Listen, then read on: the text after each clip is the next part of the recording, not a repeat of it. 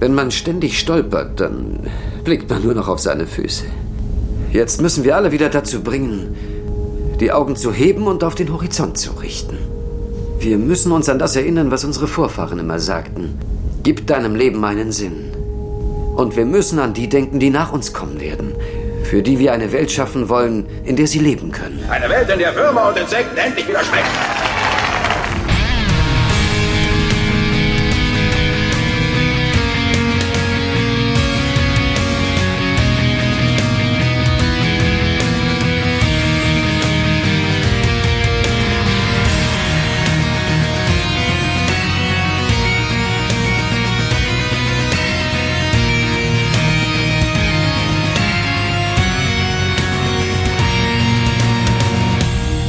Zurück auf Babylon 5. Was bisher geschah? Haha, wir begrüßen euch, äh, dich, zu einer neuen Folge von Der Graue Rat, der deutsche Babylon 5 Podcast. Und äh, bei mir sind äh, meine virtuellen, aber doch körperlichen, aber weit entfernten Mitstreiterinnen und Mitstreiter. Und sie sitzen, wenn ich richtig informiert bin, beide in der wunderschönen Stadt Düsseldorf am Rhein. Und Ladies First, wir begrüßen natürlich unsere nackte Frauenbeauftragte. Hallo Mary. Hallo Sascha, wunderbar wieder äh, mal zu Podcast mit euch und vor allen Dingen zu diesen großartigen ja, Folgen. Ja. Ja. Und im, so gut, er hat schon, er hat's schon gemeldet. Ich wollte gerade sagen, ich äh, stelle mich da mal selber vor. Hier am zweiten Mikro. Ja, bei mir ist so warm. Das ist bei so, dir ist so warm? Das kann nicht sein. Doch, das kann sein. In meiner Wohnung ist es warm, obwohl ich nackt bin. In Marys Welt ist es warm. Ja. Wir wissen, Marys Welt ein bisschen anders. Da gelten andere physikalische Gesetze. Fall. Ich, ich spare mir jetzt äh, eine Bemerkung von wegen heiß und nackt und ähm, gebe dir aber den Tipp, mach mal eines der Löcher in deiner in deinen Wänden auf. Da ist draußen ist nämlich kühl, erstaunlicherweise. Die sind offen. Oh. Und man nennt die Fenster, zumindest in Düsseldorfer Norden. Ich weiß nicht, wie ihr die bei euch nennt. Löcher in der Wand, aber dann sollten vielleicht die ganzen Gaffer ein bisschen Platz machen, dass die Luft reinkommen kann. Ah ja, das ja ich habe meinen Namen noch nicht genannt. Äh, Raphael am, anderen, am anderen Ende von Düsseldorf. Und ich freue mich ganz besonders mal wieder dabei zu sein, weil ich sah mich schon ein bisschen Gefahr laufen, praktisch der Sinclair dieses Podcasts zu werden. In der ersten Staffel mächtig dabei und dann einfach weg. Aber äh, jetzt, da Babylon 5 eine der wenigen Serien ist, in der der Doktor noch männlich sein darf, äh, freue ich mich doch umso mehr auch wieder zurück Aber zu sein. dafür ist der Doktor schwarz, ne? Das kleinere Übel, würde ich sagen. Und hat ein Drogenproblem. Aber noch nicht. Äh, das stimmt, das wissen wir noch gar nicht. Ja, ja, ja, aber er, er gibt so langsam Ich wollte gerade sagen, es geht doch jetzt in die Richtung. Ich darf aber noch ganz kurz in die Runde werfen, dass ich äh, hier in der Lausitz äh, doch äh, extremste Höllentemperaturen gerade erleide. Also bei uns ist es ein bisschen wärmer und ich bin übrigens der Sascha. Ach so! Gut, und ich freue mich ja ja ganz besonders, dass wir äh, dieses Trio quasi wieder zusammenrufen, die Band wieder zusammengerufen haben. Sehr schön. Um äh, zwei, Raphael hat schon vorweggenommen, also jetzt erstmal eine, die später, die andere folgt in zwei Wochen, großartige Folgen zu besprechen. Die erste, die da auf den tollen Namen hörte, 36 Stunden auf Babylon 5 oder auf Englisch And Now for a Word. Und gucken, ob Raphael die richtigen Eckdaten aufgeschrieben Na, hat. Na, er versucht, er ist ja da immer ein bisschen auf die äh, ich finde keinen Übergang. Naja, 3. Mai 1995 in den USA wurde diese Folge ausgestrahlt. In Deutschland hatten wir das Glück am 9. Dezember 1997. Geschrieben hat es, wie glaube ich, jede bemerkenswerte Folge fast, äh, der gute JMS persönlich. Und Regie führte Mario Di Leo. Jawohl. Ha. Und wir haben im Vorgespräch schon festgestellt äh, mit Mary, dass äh, das Ausstrahlungsdatum in Deutschland nicht stimmen kann, Aha. weil davor und danach alle Folgen 1996 und zwar ausgestrahlt im April. wurden. Das heißt, die Folge schon entweder erstmal rausgenommen zu worden zu sein und später synchronisiert aus irgendeinem Grund, was vielleicht mit dieser mhm. leicht verschobenen Sendereihe-Folge zu diesem Zeitpunkt zusammenhängt, mhm. aber wir wissen es nicht. Das war, das war meine Vermutung irgendwie, weil ich auch lange hin und her gesucht habe in verschiedenen Episodenlisten, welche Folgen wir denn heute besprechen, weil ja da gerne überall irgendwas anderes drin steht. Ich glaube, wir sind einfach den DVD-Nummerierungen gefolgt, ne? Ja, es ist mir dann auch ja. aufgefallen. Das war einfach. Aber je nachdem, in welche Liste man guckt, ob die jetzt nach Produktionsreihenfolge, nach Ausstrahlungsreihenfolge, nach bla bla bla, ist das hier mal äh, das die nächste Folge und diese ist dann entweder mal die 14, die 15, die 16 oder umgekehrt. Hm. Ein Mysterium. Mysteriös. Ja. Da müssten wir vielleicht Michael Erdmann nochmal fragen nicht so mysteriös, sondern beeindruckend sind die Wertungen, die die Folge eingefahren hat, nämlich eine P5-Wertung in den Staaten von 8,43. Die Deutschen wie immer oder fast immer, wir kommen nächste Folge drauf, zurück, äh, etwas kritischer mit einer Wertung von äh, 7 von 10. Mhm. Nicht Penissen. Äh, einfach Punkten. 7 von 10. Punkten. Punkten, genau, es gibt Punkte. Oder Sterne. Können wir nicht auch Sterne nehmen? Für eine. Science-Fiction-Serie, finde ich, bieten sie Sterne an, oder? Oder Das Planeten. Ja. Und für Deutschland. Sterne sowieso. Sterne, Astras. äh, ja, Och, fühlt sich ja. jemand bemüßigt, die Folge zu, zusammenzufassen? Oh. Ja, kann ich machen. Raphael, du warst schon nicht lange nicht mehr da. Ich wollte gerade sagen, und ich nehme lieber die als die nächste, weil hier passiert nicht, nicht, nicht wirklich viel. Findest du? Ja, eigentlich schon, weil im Endeffekt lässt es sich sehr schnell paraphrasieren. Wir befinden uns am 16. September 2259 und das große Nachrichtensende-Network, dessen Namen ich mir natürlich nicht notiert habe, wie ich gerade sehe, stattet Babylon 5 einen 36-stündigen Besuch ab. Während dieses Besuches kommt es zu vielen Interviews mit dem kleinen Mann vom Landedock bis hin zum äh, obersten Captain und es wird halt gefragt, was ist Babylon 5, was geht da ab? Lohnt es sich, die Station aufrechtzuerhalten, denn es ist doch eigentlich so viel Trouble hier los und die Außerirdischen sind ja alle böse. Und um dies zu unterstreichen, passiert nämlich gerade mit Ankunft des äh, Fernsehteams auch ein, ein Anschlag, ein Angriff auf ein Centauri-Schiff durch ein Narrenschiff mit der Begründung, die haben ja Weapons of Mass Destruction geschmuggelt, äh, was natürlich von den Centauri von sich gewiesen wird. Naja, es stellt sich dann raus, dass die wohl doch Dreck am Stecken haben, woraufhin äh, der gute Captain sagt, so, äh, wir durchsuchen jetzt jedes Schiff. Da sagen die Centauri, nein, das lassen wir nicht zu und schicken einen großen bösen Kreuzer und sagen, so, bevor unsere Leute nicht frei sind, dockt hier kein Schiff mehr an, sonst schießen wir alles weg, auch jedes, was irgendwie die Station verlassen möchte das lassen wir nicht zu. Ähm, ja, der Captain sagt, na, ich lasse es mal drauf ankommen. Ich gehe auf den Bluff mal ein und er behält recht. Und in dem Moment, wo er das feiern möchte, erscheint dann noch ein Nahenschiff und die beiden großen Schiffe bekriegen sich, bis beide zerstört sind. Somit löst sich das Problem praktisch in Luft auf. Und äh, ja, es verbleibt dann halt die Frage äh, an alle und damit endet die Folge und die Reportage. Ist es wert, äh, unter diesen Umständen die Station weiter am Leben zu erhalten, ja oder nein? Und praktisch unisono, mit einer Ausnahme, sagen alle, jawohl, das ist es wert. Wobei Reportage ein gutes Stichwort ist, weil das Ganze ist halt in einem etwas ungewöhnlichen Format, nämlich äh, als Reportage auf ISN über Babylon ISN, 5. genau. Da, wo wir quasi auch laufen. Ist immer samstags, 18 Uhr. Oh. ISN Radio. Äh, ja, aber kommen wir zurück zu dieser Folge. Habe ich etwas äh, wirklich Wichtiges vergessen? Ich glaube Nein, nicht, nein, oder? Nein. war schön. Und damit sage ich, die Folge lässt sich besser paraphrasieren als die darauffolgende. Das werden Ja. wir nachher sehen. Oder in zwei Wochen. Also wir nachher Ja, und, und ihr in zwei Wochen. Ja, das Ganze beginnt ganz toll.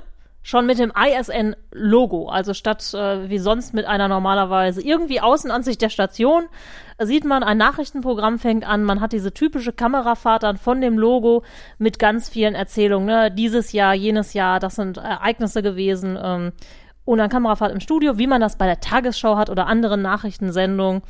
Aber das virtuelle Studio bei der Tagesschau Ja. kam irgendwie 15 Jahre nach Babylon Ja, 5 das- und die hatten das da Das quasi habe ich mir als schon. erstes auch notiert, dass tatsächlich die Realität mit so vor zwei, drei Jahren die Serie eingeholt hat.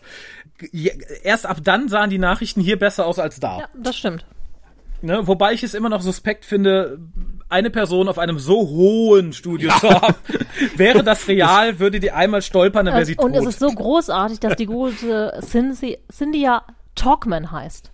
Wie Ja. heißt sie im Deutschen? Weiß das jemand? Ja, auch sind ja Talkman. Talkman, aber Talk, Talkman wird ja geschrieben wie die Talkschrauben sozusagen. Talk, Talkman. Ich habe auch erstmal Talkman verstanden und dachte, cooler Name. Aber sie heißt, To- äh, das, gut, das ist schwer rüberbringen. Sie heißt nicht Talkman, sondern Talkman. Talkman. Äh, ja, aber ich glaube, das ist schon durchaus beabsichtigt, dass es sich dann so. ja, Natürlich. Insofern können wir das ignorieren, dass es anders geschrieben wird. Die gute Cynthia. Erst nur als Schatten zu sehen. Und dann wird das Studio beleuchtet und dann sitzt sie da wie der Imperator auf dem Thron. In Geneva, die äh, demnächst Hauptzentrale der Medien. Genau, Genf. Warum nicht? Oder Geneva. Hm.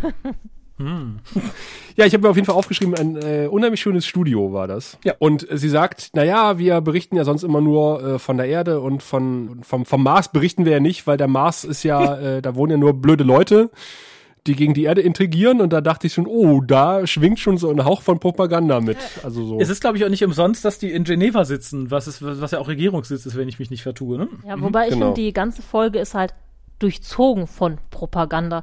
Also man merkt es jetzt in der Ja. Folge, glaube ich, selber nur so am Rande, aber gerade dann rückblickend stellt man fest, wie viele subtile Propagandasachen schon einfließen. Ja, oder vor allem ein, Ja. eine sehr unsubtile Propagandasache, ne? Ja, In puncto Werbung. ja, superschwellig.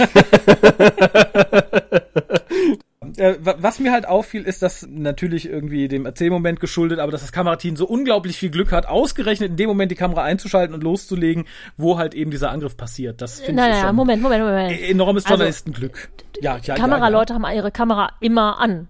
Die werden den ganzen Flug Ja. gefilmt haben, in der Hoffnung, dass irgendwas passiert.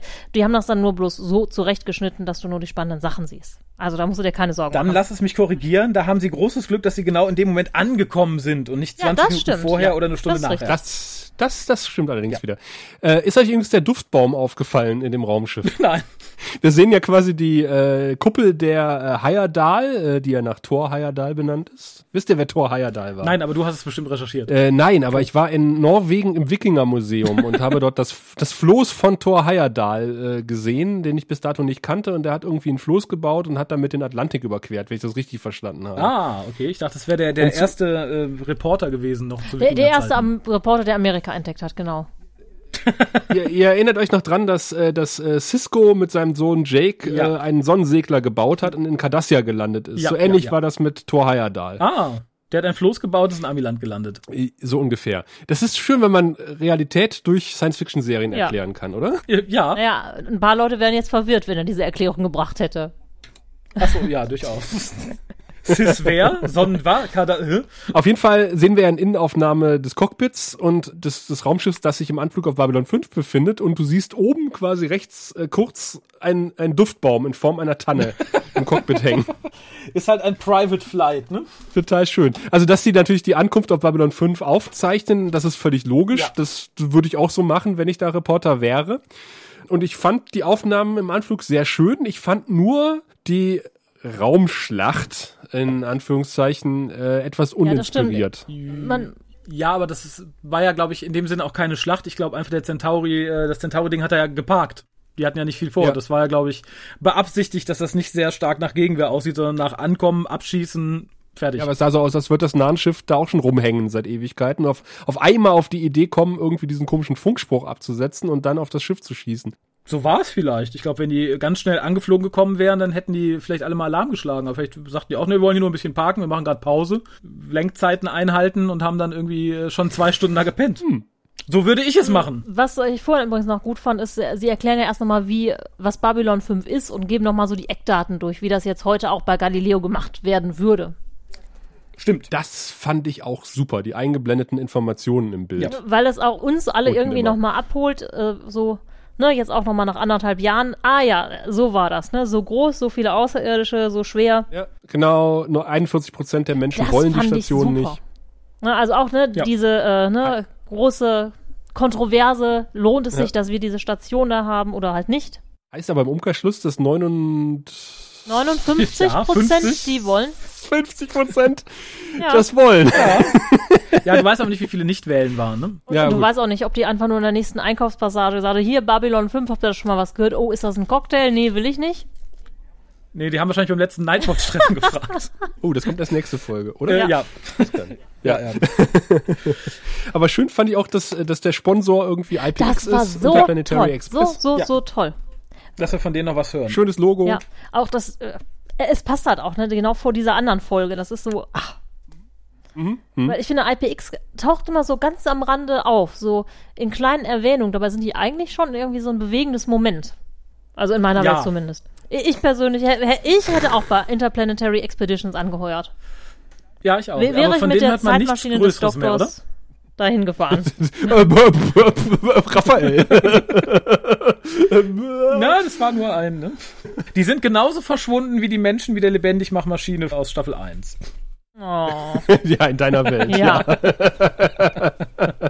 Ich fand es dann da nach dem, äh, nach dem äh, der- dann der, der Vorspann kommt, allerdings etwas merkwürdig, aber auch sehr passend für amerikanische Verhältnisse oder Medienverhältnisse vielleicht auch, dass die Reporterin da mitten zwischen den Verwundeten steht und äh, den Doktor interviewt und der auch ein Interview gibt, so äh, an der Bahre sozusagen, live von der Bahre. Ja, okay. Und dann auch kommt der Kommandant vorbei und gibt auch noch schnell ein kleines Statement. Das wiederum ist realistisch, finde ich, dass der, dass dann der Kommandant noch schnell irgendwie so äh, was in die Kamera sagt, aber halt irgendwie den, den Arzt zu belästigen, ich glaube, das ist auch so typisch USA. Deshalb, ich Ja, finde es wirklich.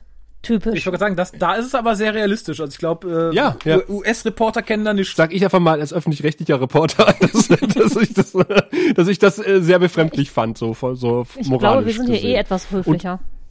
Noch. Und als Feuerwehrmann habe ich sofort gesagt, der hat an der Einsatzstelle nichts verloren. Wobei ich fand äh, Franklin da tatsächlich noch äh, relativ realistisch und professionell. Also für jemanden, der sich da gezwungen sieht, noch äh, ein paar Worte zu sagen, hat er, glaube ich, so schön die Gratwanderung zwischen, ich würde sie am liebsten mit dem Skalpell attackieren und hier rausschicken und ich möchte auch nicht ganz dämlich dastehen. Ganz gut gemeistert, fand ich. Weil er weiß, dass die Kameras laufen. Ich habe aufgeschrieben, er wirkt erstaunlich kompetent in dieser Folge. Ja. Ja, äh, Äh, Also in wir dieser sehen Szene. das Ganze ja auch aus der Perspektive des Kamerateams. Aber wir wissen ja eigentlich auch, hinter den Kulissen, die wussten wahrscheinlich, dass ein Kamerateam an Bord kommt. Die werden eine Genehmigung irgendwie haben. genau. Ja. Und Sheridan vorher alle eingenordet haben. So, seid freundlich zu den Leuten. Garibaldi nicht direkt draufhauen. Susan nicht saufen. Keine Leute durch die Gegend äh, fliegen lassen. ja, und äh, wer das am besten umsetzt, fand ich, war tatsächlich Londo. Äh, ja, ich glaube nicht, dass er mit Londo gesprochen hat. Ich glaube, Londo Nein. ist einfach nur Naturtalent. PR. Ja. Der ist ja Politiker Ja, das habe ich, einfach. das ne? habe ich mir ja auch geschrieben. Äh, Londo weiß, wie man sich der Presse gegenüber zu verhalten hat. Und ich, ich finde, das zieht sich durch die ganze Folge immer ganz schön im Kontrast zu Jakar, weil Jakar Ja. ist gegenüber der Kamera immer äh, sehr ja, pff, laissez-faire und lässt sich auch gerne zu was hinreißen, wohingegen Londo vor der Kamera da sitzt tatsächlich wie Helmut Kohl, grinsend wie ein Honigkuchenpferd, freundlich, diplomatisch. Sobald er dann aber kalt erwischt wird, später da im, im, im Ratsaal, fängt er an zu plärren, rumzuscheißern, beleidigt zu sein. Ich fand den Kontrast einfach nur großartig. Ich fand auch äh, das handwerklich gut gemacht, weil das Londo-Interview beginnt quasi schon unter ja, Bild. ja, ja, ja. Also wir sehen noch das MATLAB oder beziehungsweise den, den Aufnahmeraum, wo die ganzen äh, Verwundeten reinkommen. Und darunter beginnt schon das Londo-Interview. Das fand ich halt sehr schön geschnitten. So, so würde ich es vielleicht auch im Beitrag machen. Ja. generell finde ich halt die Folge dadurch, das hat halt diesen Found Footage. Look. Mhm. Du merkst halt die ganze Zeit, ist es halt natürlich mit der Handkamera gedreht worden. Ich weiß nicht, wie sie es wirklich gemacht haben. Ich nehme an, sie haben es tatsächlich auch mit einer Handkamera gedreht. Mit der Steadicam. Ah, cool. Mhm. Das ist ja was, was äh, Anfang der neun, äh, Mitte der 90er auch noch nicht so häufig gemacht wurde. Blair Witch ist 93. Ah, außer bei William Shatner, der wollte für alles Handkameras haben. Ja, äh, Auf dem Boden, weißt du, Handkamera auf dem Boden. Ja. Das ist, Will- das ist William Shatner. Nee, also das ist, glaube ich, in den USA schon ein bisschen weiter verbreitet gewesen. Echt? Aber Mit dem- mit Blair Witch war doch das erste große Ding, das kam doch also, 98, 97. Ja, das mit dem Found Footage Ja, ja. Äh, Gedöns, basierend auf einer wahren Geschichte, aber das ist halt irgendwie im Stile einer Reportage äh, passiert, das ist, glaube ich, äh, schon gängiges Stilelement gewesen. Aber das erste Mal sagt JMS in einer Science-Fiction-Serie. Also ich Okay. wüsste es jetzt nicht Also ich- so, aber das. Also ich weiß nur, äh, ein halbes Jahr vor Blair Witch kam ein Film raus, der ähnlich war, aber es ging da um tatsächlich um einen Krimi, der halt auch in so einer Doku-Drama-Verfilmung äh, ge ge verwurstet wurde. Und der galt damals noch als relativ hip und neu, weil es halt was war, was relativ selten zum Einsatz kam in dem, in dem Zuge. Aber um dein Argument von vorhin nochmal aufzugreifen, dass Sheridan alle eingenordet hat, das habe ich mir nämlich auch groß und fett aufgeschrieben, da ich ja nun quasi auch den, den Job ein bisschen kenne. So eine militärische Einrichtung, Babylon 5 ist de facto eine militärische Einrichtung, hat normalerweise einen Presseoffizier. Stimmt. Und äh, da, da in der Folge wird, das war schon vorher mal, als, als die Reporterin zu Besuch gekommen ist, äh, wird eklatant klar, dass dieser Posten einfach fehlt. Also eigentlich müsste Sheridan müsste eigentlich, wir mal, einen Adjutanten haben, der ihm seine tägliche Arbeit so ein bisschen organisiert und abnimmt. Und äh, es müsste auf der Station, äh, eine Station dieser Größe, einen Presseoffizier geben, der immer neben der Kamera steht oder neben der Redakteurin und sagt, äh, okay, äh, pass auf, das filmt man bitte nicht. Oder der halt auch so ein bisschen daneben steht und guckt, was erzählen denn die Leute hier eigentlich? Und, und denen anschließend sagt, okay, das war vielleicht nicht ganz so gut. Wenn die nochmal kommt mit der Kamera, sagst du das und das. Das passiert im wahren Leben. Und ich kann mir nicht vorstellen, dass auf so einer Station wie Babylon 5 sowas nicht ist. Also jedem war ja schon öfter auch hier irgendwelchen äh, Stützpunkten der Bundeswehr und da laufen Presseoffiziere rum, die immer daneben stehen und, und gucken, was, was macht das Kamerateam. Ja gut, aber dann ist ja ganz klar, wer den Job inne hat, ne? Garibaldi. Garibaldi, der, der, der sich übrigens ganz gut schlägt Ja, auch im Fall. Interview, finde Ähm, ich. Ja. Aber generell ist das, ich habe mir die Frage auch gestellt, aber ich ne- nehme mal an, abgesehen von diesen beiden Folgen mit den Reportern, du hast einfach für die Figur keine Verwendung. Das ist einfach dem Storytelling geschuldet, Nee, ne? das Das, nicht. ist einfach, was mache ich mit so einem? Aber das ist mir halt aufgefallen, auch äh, als ich so an Deep Space Nine gedacht habe, dass so ein Posten eigentlich realitätsmäßig existieren Ja, müsste. definitiv. Auf beiden Stationen. Rein theoretisch. Avery Brooks hätte eigentlich einen Adjutanten haben müssen, sowas, weißt du? Eigentlich auch auf den Der halt Schiffen, den sein großen. Sekretär ist. Hätte ja. eigentlich auch ein Genau. Pressesprecher irgendwo mitfahren müssen. Bei, bei TOS hatten wir äh, hier äh, Bootsmann äh, Rand, Stimmt. Die diesen Ja. Posten hatte. Und die, die Jungs von, von Trek am Dienstag äh, stellen das jetzt äh, erstaunlicherweise immer mehr raus. Oder das wird mir jetzt immer mehr gewahr, wo ich Trek am Dienstag höre, welche Rolle eigentlich die Rand gespielt hat bei TOS. Dass das eigentlich eine relativ große Rolle war. Und so als so früher ist die immer so unter unterm Radar durchgeschwommen. Aber eigentlich hat die schon ein paar Aufgaben auf dem Schiff. Das stimmt. Aber nicht in der Serie, oder? Doch, doch. Echt? Also ich Also die- kann mich an keine nennenswerte Szene mit ihr erinnern, darum. Bei, bei Miri zum Beispiel ähm, ist sie mit, an, mit dabei und hat eine ziemlich große Hauptrolle. Okay. Und auch so hat die immer was zu tun an Bord. Ja, auch für eine Frauenrolle, ne? Ist ja schon äh, ziemlich. Und wenn man so drüber nachdenkt, ist, steht sie nicht einfach nur blöd auf, und blond auf der Brücke, sondern hat tatsächlich was zu tun und einen Job und eine Aufgabe. Und es hat einen Sinn, dass sie da steht. Also, tja. Aber sowas haben wir auf Babylon 5 leider nicht. Wir haben nur ähm, Lieutenant Corvin, dessen Namen wir heute das erste Mal. Und Susan im Hintergrund ist so geil. Ja. Immer so aus dem Augenwinkel. So. Sagt ihr alles so, wie das auswendig gelernt hat? Da, da haben wir dann den Presseoffizier darauf achtet, dass alles richtig gesagt wird. Auch Ja, so mit diesen genau. verschränkten Armen. So, wenn er das Ja. nicht richtig macht, ich hau dem gleich eine. Genau, Freundchen, Freundchen, ich höre genau, was du Was, sagst. was Corvin auch ganz genau weiß, Ja. denn als er gefragt wird, ob er gerne dort arbeitet und ob die Stimmung gut ist, sagt er, ja, ja, das ist immer sehr ruhig hier und bedächtig. und äh, ich kann mir keinen besseren Arbeitsplatz vorstellen. Wobei ich vorher noch ein bisschen süßer fand, dass man auch Eduardo, den Dockarbeiter, Ja, zum Interview dazu gezogen hat, der auch noch mal sehr schön den, den Kanon Mhm. aufrollt und von den äh, Budget Cuts äh, erzählt, was sich aber mittlerweile erledigt hat. Äh, fand ich sehr schön. Das ist äh, für alle Leute, glaube ich, die äh, das nicht so auf dem Schirm haben, einfach atmosphärisch nett und für die Leute, die die Folge irgendwie noch im Kopf haben, sagen, ach ja, cool, dass sie darauf zurückgreifen. Funktioniert. Und ich finde den Charakter auch unheimlich sympathisch. Dem hätte man auch zwei ganze Folgen widmen können. Das wäre bestimmt auch lustig gewesen. Ja. Ja, ich fand auch schön, dass das wieder aufgegriffen Ja. wurde.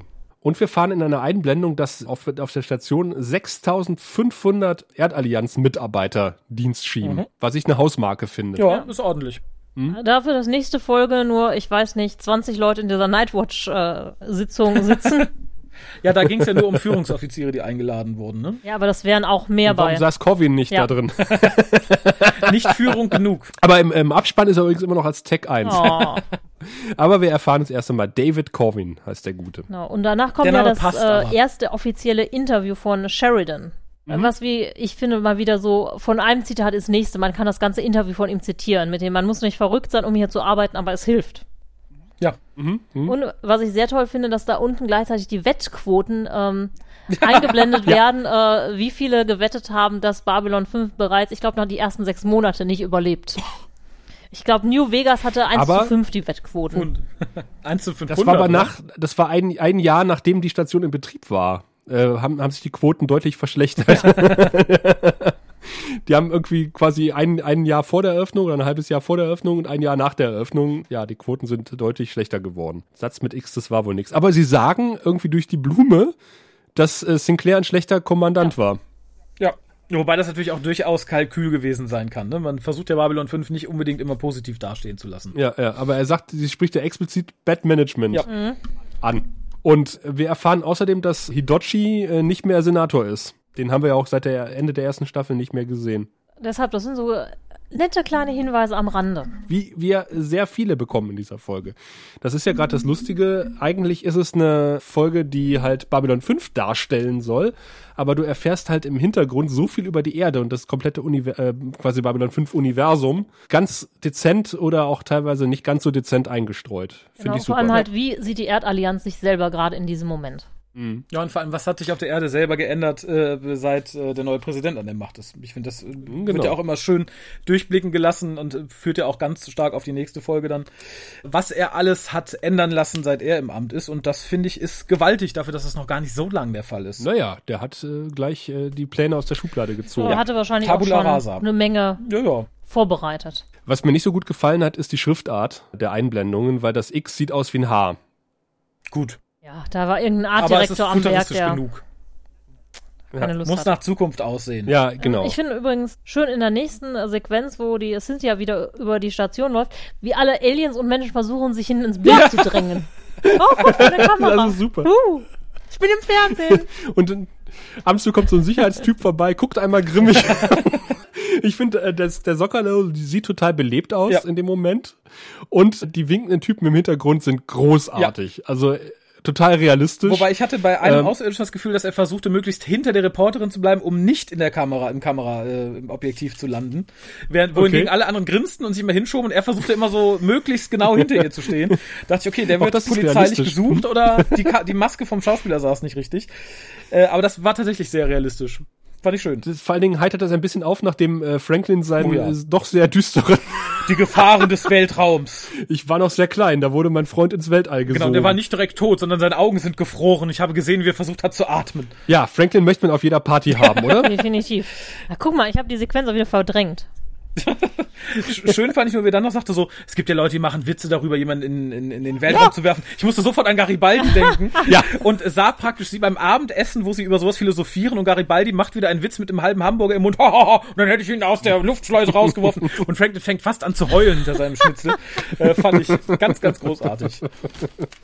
Ich habe mich dann nur gefragt, ob die, ob die Luftschleusen tatsächlich so schlecht gesichert sind, dass man da aus Versehen rausgesogen Seitdem werden kann. ja. oder Raus, rausgepustet. Seitdem sind die besser gesichert. Seitdem das, ja, äh, seitdem das Kind mit dem Ja. Bein in Franklin daneben rausgesogen wurde, hat man sich gedacht, naja, machen wir mal eine Kindersicherung dran. Nochmal so ein plärrendes schwarzes Blach wollen wir nicht hier haben. Und dann kommt eine der merkwürdigsten Szenen äh, der Folge, nämlich GK und seine Gang. Ich habe überlegt, ob die äh, Namen vielleicht auch einfach alle ins Fernsehen wollten. Das wollten die bestimmt, das war auch mein Gedanke. Aber die sind natürlich etwas reservierter. Die lachen natürlich nicht, die, die bewahren ein bisschen die Kontenance und denken sich, so, ich bin jetzt im Fernsehen. Ja, ja, wahrscheinlich haben die vorher irgendwie so äh, Stöckchen gezogen. Wer darf denn jetzt hinter JK stehen, wenn die Kamera auf ihn fällt? Das kommt irgendwie auch so unmotiviert. Ja. Also du hast dann irgendwie GK im Vordergrund, seine Gang im Hintergrund und der verkündet dann irgendwie, dass irgendwas. Das wird Konsequenzen mit, haben. Äh, das, das, Genau. äh, Irgendwas, das wird Konsequenzen haben. Ich rufe meinen Anwalt an. Und ich frage mich, äh, also hat er irgendwie Cynthia Talkman kontaktiert, hat gesagt, komm mal vorbei mit der Kamera, ich habe ein Statement abzugeben. Ja, das nehme ich an und ich wette, er hat auch die Leute hinter sich gezwungen, damit aufzutreten, weil er nicht allein da stehen wollte, sondern die geballte Kraft der Narren hinter sich und hat dann wahrscheinlich gesagt, du, du, du und du, ihr kommt mit. Ihr steht hinter Aber mir. das Ganze wirkt halt wirklich so gestellt, Ja. im wahrsten Sinne des Wortes, dass es irgendwie, da ich so, hm, irgendwie, für wen macht er diese Ansprache? So, Fürs Fernsehen. Hm, naja. Punkt. Ich glaube, das, ich Ja, glaub, ich glaub, das ist sein Verständnis von PR. Ja. Das ist dann die Superschwelligkeit. Was mir dann ganz gut gefiel, war das Interview mit Senator Ronald, oh Gott, Quantel. Oh, was für eine ja und Schleimbacke. finde davor den aber kam so ein Pseudo-Werbebreak. Das fand ich auch sehr schön. Und wieder diese. Anmutung. Der kam danach, oder? Das ist äh, kein Der kam ein Werbebreak. Stück danach. Äh, Du meinst nicht das Psycho? Nein, das meine ich nicht. Ah. Ich meine praktisch das, wo du immer sofort merkst, oh, hier würde eigentlich Werbung reingehören. Ach so, ja, im amerikanischen Fernsehen, genau. ja. Es wird zwischenzeitlich das Office of äh, Public Moral angesprochen. Genau. Hm? Und, dann- dann kommt äh, Senator Schleimbacke, der der ein ausgesprochen schönes Büro hat, möchte ich dazu anmerken. und also die halt, Kulisse gefällt mir sehr gut. Ja, ich wollte gerade sagen, der ist, das muss ja auch gut aussehen, ne? Dafür ist er ja da. Und ich fand halt da ganz schön, es war natürlich so ein bisschen in your face, dass er halt praktisch uns wortwörtlich erzählt, was gerade die Regierung von Babylon 5 und so weiter hält. Dass man im Endeffekt sagt, ja, äh, Santiago stand ja voll dahinter, äh, Clark jetzt nicht ganz so, aber wir geben dem noch eine Chance. Ja, aber du brauchst halt, wenn du so eine Reportage machst, äh, so jemanden, Ja, der ja. das genau sagt. Ja. Also insofern passte das. Das hat mich jetzt nicht gestört. Nee, mich auch nicht. Aber wie gesagt, es war halt tatsächlich das Stück Exposé schlechthin. Da- Das wirkte bei den anderen sehr viel lebhafter. Oh, Aber ich fand es sehr schön, dass dann direkte Mang äh, quasi Sin Sinclair, Sheridan angeschnitten wurde, dran geschnitten Ja. wurde. Das Interview mit, der quasi auf den Senator antwortet. Ja. Ja. Also diese komplette Reportage ist halt handwerklich relativ gut gemacht. Es gibt so ein paar Dinge, wo ich sage, okay, das funktioniert in Deutschland nicht, in den USA vielleicht schon, aber ansonsten merkt man halt, der Aufbau ist halt komplett anders und teilweise gut. Also was heißt teilweise? Also weite Strecken, über weite Strecken sehr gut. Ja, vor allem auch nicht nur reportagetechnisch, ich finde es halt auch erzählerisch ganz schön, dass das hier halt wirklich nahtlos angeschlossen wird und Sheridan, Sheridan dem praktisch sofort entgegnet und sagt so, Genau. ja, ja, das ist ja nach jedem Krieg so, dass kaum hat man sich so ein bisschen erholt, dass dann die emporkriechen, die sagen, ja, wären wir an der Macht gewesen, wir hätten den Krieg aber gewonnen. Und dass jetzt die Erde sich plötzlich wieder stark genug fühlen würde, dass es aber eigentlich Unsinn wäre. Schön fand ich dann aber, dass er den, den, den, den Block von ihr kriegt, weil sie sagt ja, aber Entschuldigung, wir haben den Krieg ja nicht verloren. Und das stimmt. Und ich glaube, das Genau. vergisst man immer in der ganzen Unterhaltung, weil ich persönlich hatte, als er so redete, auch nicht dran gedacht, dass ja rein theoretisch äh, der Krieg gewonnen wurde. Wie auch immer. Ähm, und das fand ich sehr schön, dass das hier praktisch so als Gegenargument fast wie eine, wie eine Ohrfeige ihm entgegengeschleudert wird. Und er auch Und nichts, er grinst. er grinst, aber weiß ihm auch nichts Ja. zu entgegnen. So, ähm, ja, Ja, ja. Punkt. Stimmt. Fand ich gut, fand also ich erzählerisch ist super. natürlich ein Sieg, der sich wie eine Niederlage anfühlt, ganz klar, Ja. ne? Also ich meine, die bomben dich in Grund und Boden und kurz bevor sie dann dein Genick brechen, sagen sie, ach ja, wir ergeben uns. Ja, genau das. Also fand ich äh, schön. Erzählerisch schön, aber auch halt, wie gesagt, als Reportage ganz schön. Vor allem ist das gefolgt von, ich glaube, meinem liebsten Satz in, in der ganzen Folge. Ahnt es jemand? Perky and Energetic? Es hat was Nee? mit Susan zu tun. Ja, aber sowas von mit Susan. Aber wie heißt Susan denn mit Nachnamen? sie spricht es konsequent, ich auch aufgeschrieben, Ivanova. Konsequent falsch aus, Ivanova. Ivanova, finde ich großartig. Und daran merkt man, glaube ich, dass tatsächlich die, zumindest die ganze Führungsebene vorher von Sheridan Einlauf bekommen hat. Weil ich glaube, hätte sich das irgendjemand anders ohne Einlauf mehr als einmal erlaubt, die hätte nicht mehr mit ihr geredet. Ja, das die stimmt. hätte sie der Brücke verwiesen. Fand ich großartig, vor allem, weil man ihr tatsächlich anmerkt, dass sie unheimlich die Kontenance wahren muss. Ja, also sie ist für ihre Verhältnisse wirklich unheimlich höflich. Ja. Äh, wobei ich finde halt wirklich nett, wie sie eingeführt wird als Perky and Energetic Officer Susan Ivanova. Das stimmt. Und sie sagte, da ist doch bestimmt noch eine Geschichte dahinter. Ja. ja aber die erzählt Ja, ihnen das nicht. ist wirklich Das war, glaube ich, so die, die Quittung des Ganzen. Das war das Maximum an, an Gegenwehr, das sie sich hat erlauben können. Ja, das war erstaunlich diplomatisch für Susans Verhältnisse. Ich finde äh, allerdings Susans äh, Wallemähne diese und nächste Folge ein bisschen merkwürdig. Ja. Das sieht so Ja. aus Ja. wie, Ich mag's auch lieber, wenn sie die Haare es geschlossen sieht so hat. nach Fotomodel aus. So, ha, guckt, schaut mein Haar. Fehlt nur der Ventilator im Fußbodenbereich, Ja. finde ich so. Ich glaube, du bist davor eingetragen. Kann natürlich sein. Ja, Aber sie sieht immer so ein bisschen aus wie Beauty-Influencerin. so Influencerin. Ich habe jetzt irgendwas anderes. Ivo Novas äh, Beauty-Blog. Wessen Haar auf jeden Fall nicht weht, aber äh, trotzdem mit wallenden Schrittes davon eilt, sobald er die Kamera entdeckt, ist der Botschafter Kosch Naranek, dessen Nachnamen wir ja heute erfahren. Aber wallenden Schrittes sagst du, ich fand es, das war übrigens auch eine sehr, sehr schöne Szene, wie sagte so, und wir waren hier und hier lebt er und lustigerweise, was ich überhaupt nicht lustig fand, nennen die Aliens den Menschensektor Aliensektor. Da dachte ich, so, ah, ja, uh, Wortspiel. Und dann, wir hatten das große Glück, ihn schon vorhin zu sehen und dann wirklich dieses, äh, das hätte man theoretisch auch, auch wegschneiden können. Würdest du das wegschneiden, Reportage, dieses, komm schnell, da ist er, mach die Kamera an, lauf mir hinterher, da ist Botschafter Kosch. Da, da hätte ich Ja. den Wenn Schnitt vielleicht das- etwas später angesetzt. Ja, ich- boah. Das war aber, glaube ich, nur aus erzählerischem Grund drin. Oder dass die Zuschauer ein bisschen lächeln können, wie sie dann den guten Kosch rückwärts in den Fahrstuhl fahren sehen. Ich glaube, das soll die Exklusivität darstellen. Also äh, quasi, wir haben noch nie einen Wallon gesehen und unser Kamerateam, ja, äh, hat Ja. es drauf. Ich hätte aber die Nachfrage, hast du es aufs Band, hast du es aufgenommen? Das hätte ich rausgenommen, ganz ehrlich. Ich, ich fand aber seinen Auftritt toll, wie er rückwärts in den Fahrstuhl rollt und nur um dann zu gucken, wie sich das Ding schließt. Erinnerte mich ein bisschen an die umgekehrte Sache damals mit der Reporterin, die kurz in sein Quartier reinguckt, ihn sagt, wir sprechen uns später und dann gehen bei ihr die Türen zu. Stimmt. Das ist so die Antithese davon. Wir würden sie später gern sprechen, verwüb. Äh, wobei, eins an der Folge finde ich wirklich toll, und zwar, wir erfahren eigentlich über alle, äh, selbst halt über Kosch im, in diesem Fluchtmove irgendwie, was Persönliches, was wir vorher nicht erfahren haben. Also wir wüssten nicht, dass Susan zu den äh, Erdstreitkräften gegangen ist, weil sie ihren Bruder verloren hat. Doch, das hatten wir Ja. in einer furchtbaren Rückblende mal gesehen. Ja, Dann war die so furchtbar, dass ich das verdrängt habe. Das kann ja, gut sein. das war diese, In der Ivanovas Vater ah, gesprochen ja, ist, okay. der dann gesagt hat, dein Bruder Ganjem, Ganyemet ist im Krieg ge gestorben und deswegen bist du hingegangen. genau. Und das wird jetzt jetzt nochmal irgendwie aufgetischt. Und äh, was erfahren wir über Kosch in dieser Sein Szene denn, äh, Mary? Dann Nachnamen, genau. Ach, und, sein und dass er Nachname, keinen ja, Bock hat und Ja. rückwärts gut einparken kann. Ja. Der hätte doch so gefehlt, so. Die Technik wurde, glaube ich, erst im Nachhinein erfunden, oder? Die kenne ich erst seit der Jahrtausendwende. Wir erfahren ja später auch was über JK, wir erfahren so ein bisschen was über Sheridan, seine Beweggründe. Stimmt. Was mich halt ein bisschen gewundert hat, wir haben ja die, eben die Steadycams erwähnt und wir sehen ja auch im Hintergrund so eine Drohne rumfliegen. Das wird ja auch später nochmal etabliert, als das Kamerateam dann nochmal auf die Station kommt, äh, irgendwann in der vierten Staffel oder so, ähm, dass sie diese fliegenden Kameras haben. Wir sehen eine im Hintergrund rumfliegen. Ja. Was ja damals, äh, das habe ich damals für total absurd gehalten und habe gesagt, was ist das für Quatsch, diese fliegenden Drohnen, die da irgendwie Bilder Ja, machen. wir kommen in der Zukunft. Äh, und, und jetzt habe ich ein, hab ich ein YouTube-Video gesehen äh, von so einer Handtaschendrohne, die du so ausklappen kannst und genau für diesen Zweck, die, die fliegt halt vor dir her und macht halt äh, Aufnahmen von ja, die dir. auch immer die Höhe hält, ne? Also die nicht. Äh, genau. Die du teilweise über Handgesten steuern kannst. Absolut abgefahren. Also da hat Babylon 5, so wie das virtuelle Studio, wirklich Ja, definitiv. den Nagel sowas von auf den Kopf getroffen. Wahnsinn. Und dann habe ich mich immer gefragt, wenn die diese Kameradrohnen haben, haben sie aber offensichtlich auch noch ein Kamerateam. Ja. Das ist so wie heute wahrscheinlich, wenn du rausgehst mit dem Kamerateam und du hast auch irgendwie eine Drohne dabei für die, für die geilen Bilder. Ja, das fand ich aber schade, Aber du dass wir hast die geilen Bilder nie sehen von den Drohnen. Also ich hätte mir gerne schön irgendwie so eine, weiß ich nicht, so ein Top-View von Jakar oder so gewünscht, wo die Drohne dann langsam auf ihn runterfliegt oder so. Das sollen dann später, glaube ich, in der Ratssitzung äh, dieser kontinuierliche äh, Take sein. Ja, das sollen, glaube ich, nachher Oder auch Drohnenbilder ähm, sein. das eine Bild auf der Brücke. Stimmt, aber die fand ich relativ unbeeindruckend, muss ich sagen. ja, nee, das, ist stimmt. aber, glaube ich, äh, die benutzen das, glaube ich, nicht für geile Bilder, wie wir das heute machen, sondern eher als, da sind noch Kameramänner, die extra mitlaufen. Ah, Die praktisch das da sein. sind, wo die Reporterin oder das Reporterteam nicht ist. Ich glaube, heute hast du viel einfach Drohne der Drohne willen.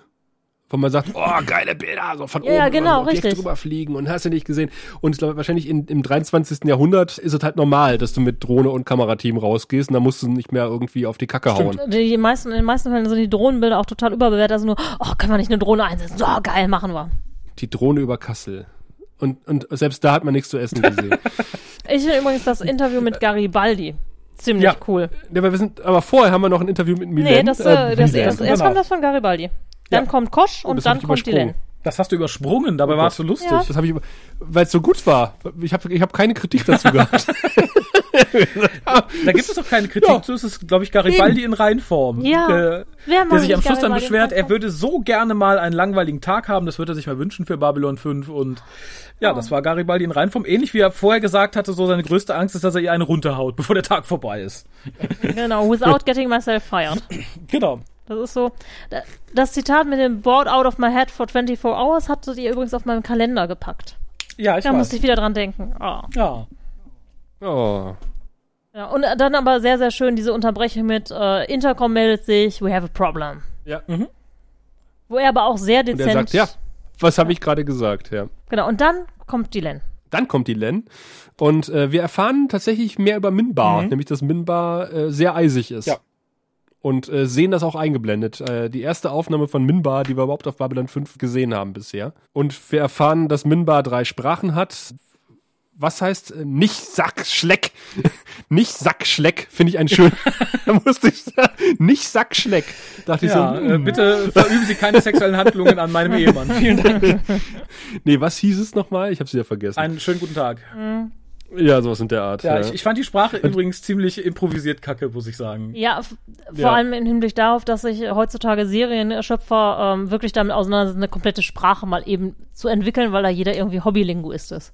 Ja. Und, und das klang dann, das hat mich dann auch wieder ganz furchtbar an, ich habe es in der letzten Folge schon angesprochen, Klingonenfolgen bei Star Trek Ja, erinnert, weil Wobei, da muss ich sagen, das nicht Sackschleck klingt halt sehr klingonisch. aber Klingonisch ist halt nicht improvisiert, ne? Klingonisch ist eine komplette Sprache, Ja, ne? ja. Das ist so, und bei ihr wirkte das nicht wie eine Sprache mit Hand und Fuß, das ist, merkt man auch irgendwie, Mimbari scheint nicht, da hat sich irgendwer drei Sätze ausgedacht, aber nicht Ja, Mimbari sprechen halt mehr aus dem Gefühl, statt aus der Grammatik. Äh, ja, genau. Es gibt halt nur drei Fälle.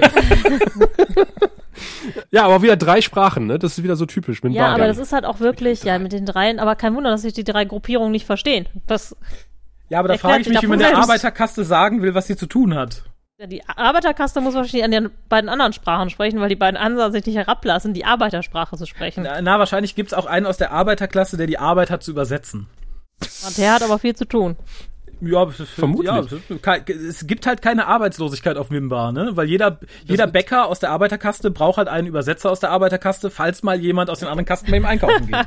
Nix sagt Schleck, hä? Was? Ähm, was möchte sie? Met? Met? Wurst? das Kastenbrot.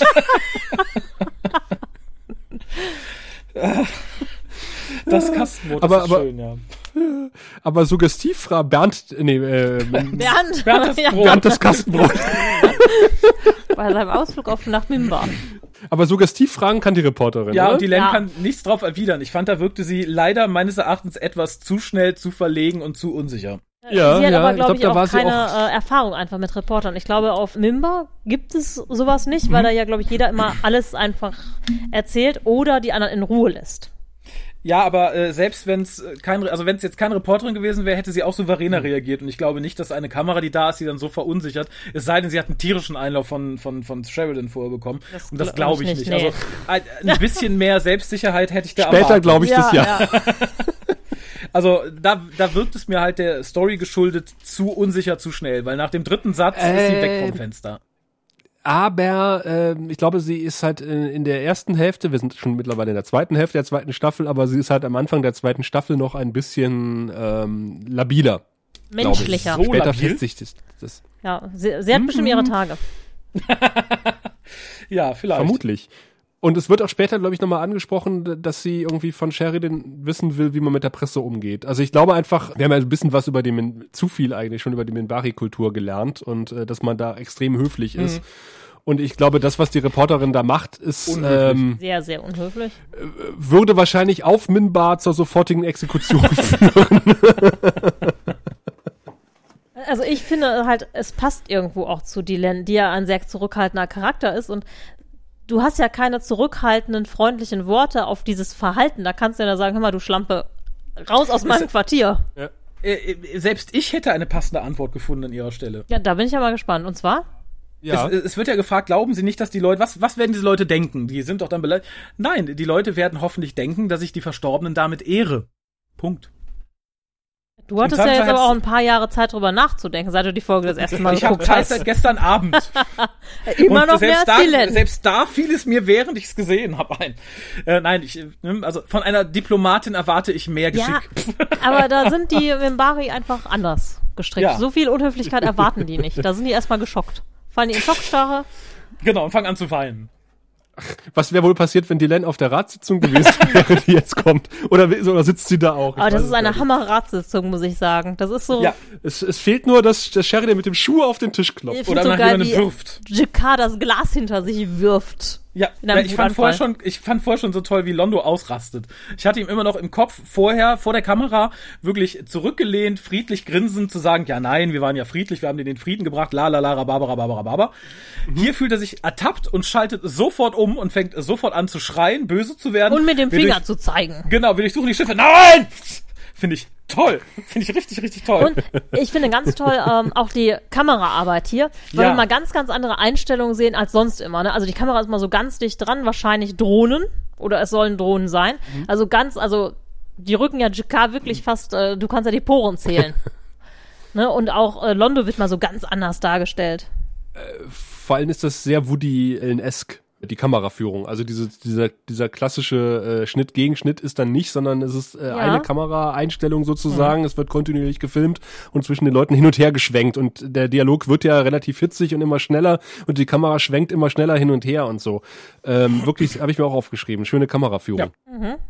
Ja, Und eine schöne Ratssitzung. Also schön, ja. Ist- so aus und, dem Leben. wie in der. Realität kommt einfach nicht viel bei raus, ne? Außer ein Fliegeralarm, auf der, der auf der Station ertönt.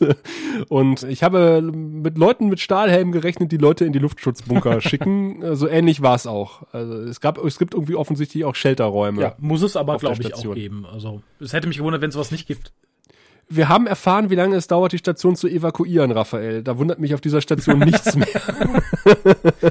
Wahrscheinlich ist auch, so wie alle Fluchtwege in die Bar führen, äh, auch die Bar der Shelter Vermutlich. auf der Station. Ja, wir sind zwar nicht sicher, aber wir haben genug zu Genau, trinken. wir sind sicher und haben genug zu trinken.